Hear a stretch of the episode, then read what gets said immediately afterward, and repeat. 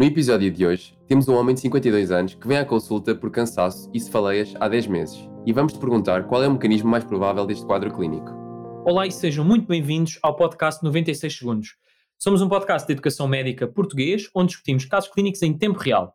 O meu nome é Daniel Caseiro e hoje estou acompanhado pelo Eduardo Ribeiro. Olá a todos e bem-vindos a mais um podcast. Hoje trazemos um caso clínico escrito por nós uh, e que será respondido por uh, um dos outros elementos da equipa Med Apprentice, que é a Madalena Correia.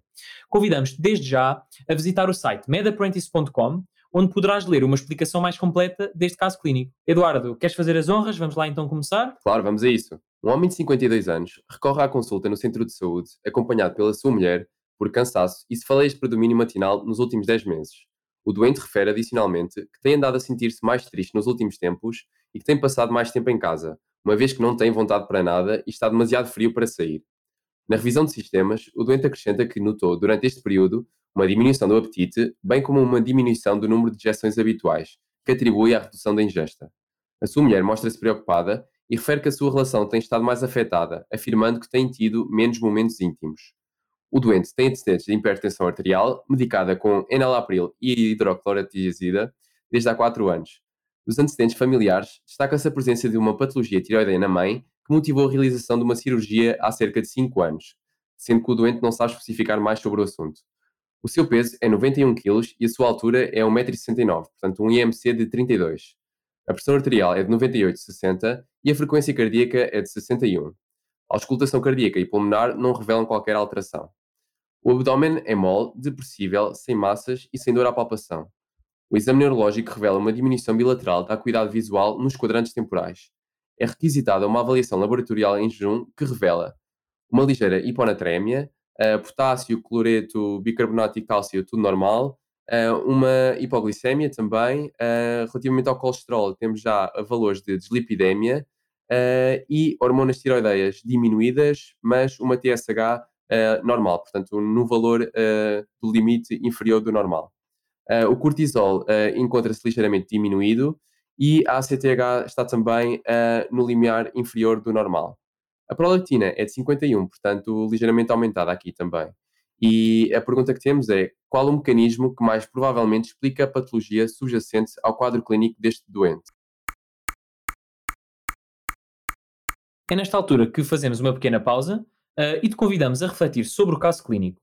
Se estiveres a ouvir este podcast com alguém, com um amigo, com um colega, uh, discute com essa pessoa de forma ativa os achados que considerarem mais importantes para chegar à resposta certa. Temos connosco então a Madalena Correia. Olá Madalena, sempre bem-vinda. O que é que achas deste caso clínico?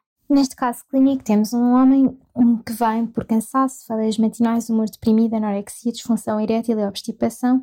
Ao exame objetivo, o senhor é obeso, tem uma ligeira hipotensão, tendo em conta que é hipertenso, configura um quadro bastante típico de hipotiroidismo. Adicionalmente, ele tem uma hemianópsia bitemporal laboratorialmente tem uma T4 diminuída com uma TSH que não está aumentada de uma forma apropriada, configurando um hipotiroidismo secundário com uma provável lesão hipofisária, sendo que a discreta hiponatremia e o cortisol diminuído suportam esta hipótese. A prolactina aumentada ligeiramente sugere um síndrome da haste e, de uma forma geral, este quadro configura um caso de uh, adenoma da hipófise, sendo as cefaleias provocadas por esta lesão. Obrigado, Madalena. Uh, Eduardo, queres dizer quais são uh, as opções de resposta?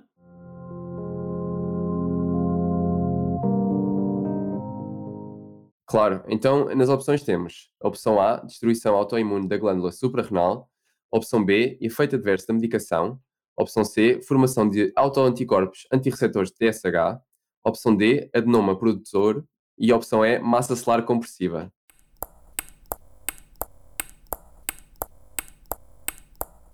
Bem, então aqui um, parece-me que a Madalena optaria pela resposta uh, E, portanto, massa celular compressiva.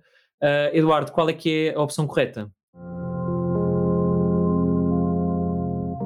Bem, a opção correta efetivamente é, é a opção E, massa celular compressiva. Portanto, a Madalena acertou Uh, bem, este, este doente, portanto, neste caso clínico, tem uh, um conjunto de sinais e sintomas muito uh, floreados e também um conjunto de alterações laboratoriais aqui do foro endocrinológico e parece apontar para um hipopituitarismo. Eduardo, o que é que tu achas sobre isto? efetivamente parece que temos um, um déficit de, de, várias hormonas, começando aqui pelas hormonas tiroideias, temos queixas compatíveis com o hipotiroidismo, nomeadamente na forma do síndrome depressivo, uh, mas também com a intolerância ao frio que o doente refere, obstipação, uh, e isto é confirmado pelas análises laboratoriais que mostram uma diminuição das hormonas tiroideias e uma TSH inapropriadamente normal. Portanto, parece que estamos na presença de um hipotiroidismo central uh, ou secundário. e também secundária, parece ser a insuficiência suprarrenal, não é, Daniel? Exatamente. Uh, analisando aqui uh, o, o, restante quadro clínico do doente, apesar de serem sintomas um bocadinho mais inespecíficos, podem ser compatíveis com a insuficiência suprarrenal. A fadiga, a anorexia, a tensão que está no limite inferior do normal, e aqui atenção que este senhor uh, era hipertenso, portanto aqui ele ter a tensão no limite inferior pode de facto indicar-nos que ele está próximo da hipotensão, e depois, claro, a hipoglicemia, a diminuição do cortisol, Uh, e neste caso seria expectável um aumento compensatório da ACTH, mas que está inapropriadamente uh, normal. Para além disso, temos também, uh, para completar este quadro de hipopituitarismo, temos também aqui a diminuição da libido, portanto, a mulher refere que tem tido me menos momentos íntimos, e isto pode se enquadrar tanto no quadro de hipotiroidismo, como um, no quadro do hipogonadismo hipogonadotrófico, portanto, a diminuição da FSH e da LH.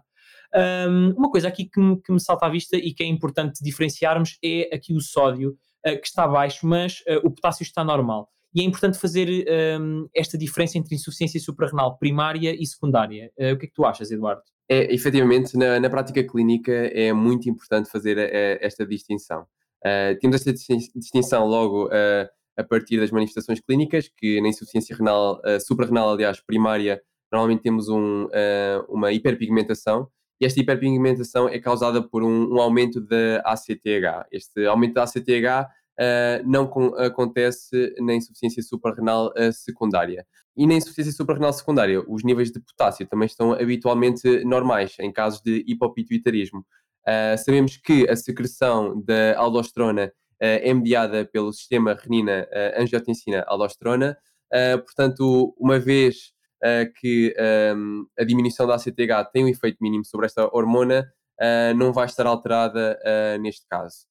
poderá sim existir uma hiponatremia ligeira, e neste caso verifica-se, temos um, um, sódio de 131, e neste caso também é devido a um aumento da hormona antidiurética, portanto, temos aqui esta causa identificável a justificar a hiponatremia, aliás.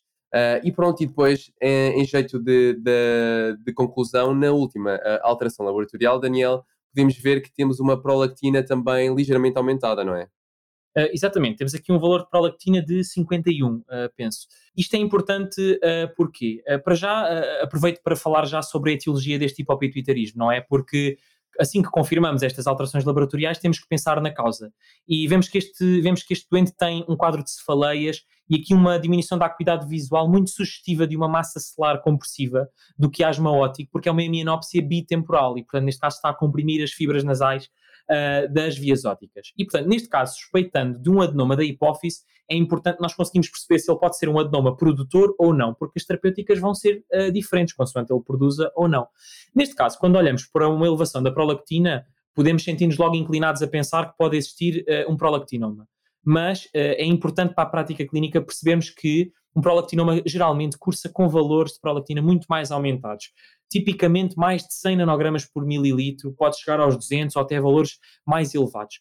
O que acontece no caso dos tumores não funcionantes é que, pela sua dimensão, pelo seu efeito compressivo, eles podem exercer uh, um, aquilo que nós chamamos o síndrome da haste hipofisária, em que estamos a comprimir uma via dopaminérgica que é responsável por exercer um efeito inibitório sobre as células lactotróficas. Portanto, a partir do momento em que nós temos a diminuição desta via inibitória, estes valores de prolactina podem aumentar, mas apenas de uma forma modesta, que é o que acontece neste caso.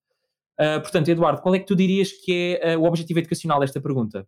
É assim, uh, em suma, e depois desta explicação, aquilo que é importante reterem é no, nos doentes que se apresentem com um quadro de hipopituitarismo, portanto, déficit de, das hormonas tiroideias, sexuais e ainda de glucocorticoides, acompanhados de sintomas neurológicos, temos que suspeitar logo uh, da hipótese de uma lesão compressível a nível central, portanto, hipofisária ou hipotalâmica. Uh, e mais que isso, também uh, é importante reter um objetivo de técnicas de exame, não é, Daniel? Exatamente. Um, faça queixas do, do foro depressivo para os nossos ouvintes. Nunca se esqueçam que é fundamental nós excluirmos sempre causas orgânicas e não pensar logo uh, nas causas psiquiátricas e pronto, nessas causas. Portanto, pensem sempre, em, por exemplo, em hipotiroidismo ou noutras patologias que possam ser responsáveis por causar estes sintomas depressivos. Pronto, uh, e assim damos por, por concluída uh, a discussão deste caso clínico. Já sabem, uh, não se esqueçam de visitar o nosso site medapprentice.com para acederem a uma explicação mais detalhada e também para acederem a outros casos clínicos que, que podem resolver lá. Muito obrigado a todos e até à próxima. Até à próxima, um abraço.